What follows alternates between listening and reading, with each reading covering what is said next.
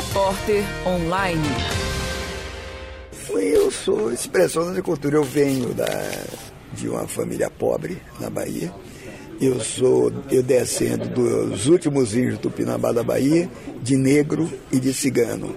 Ou seja, eu sou baiano radical. O professor e escritor Muniz Sodré foi um dos conferencistas para a quarta edição do SCAP, Semana de Ciência, Arte e Política, que acontece entre os dias 17 e 22 de setembro na PUC Minas São Gabriel. A periferia como voz emergente foi o tema abordado por Sodré, que fala sobre o marco do crescimento cultural das comunidades mais carentes. Olha, o marco desse crescimento é o aparecimento de, que eu chamo de intelectuais orgânicos.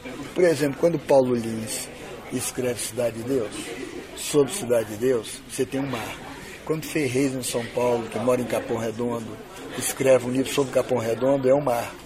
E isso vai se expandindo com essas organizações que estão surgindo, como CUFA, Afro-Reg. O Afro-Reg talvez seja o marco mais bem sucedido disso no Rio de Janeiro. Sodré fala da ressemantização e a nova forma de ver a periferia. Quando eu falei de ressemantização da periferia, quer dizer, um, modo, um novo modo de significar o que é que morar o, o antigo excluído, porque é estigmatizado. Né? Lá no Rio de Janeiro, por exemplo, tem gente, é, colega de universidade, por exemplo, que cresceu no Meia, Meia Zona Norte, e que nega isso, esconde.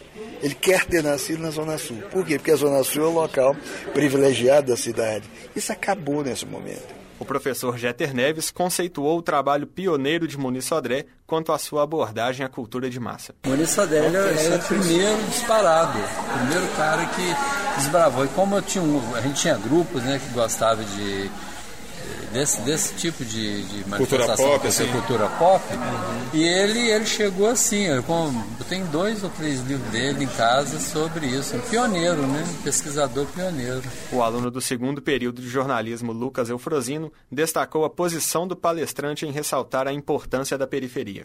Achei, gente, principalmente, além de estudante de comunicação, principalmente na área de jornalismo, a gente tem que mostrar a verdadeira face da periferia. Mostrar que na periferia não tem somente o crime, mostrar que na periferia tem muita arte, muita pessoa que tem um trabalho é, social que salva muitas vidas, que traz muito ensino para crianças e tira muitas crianças do crime e das drogas. Da Escape PUC Minas São Gabriel, Bruno Favarini.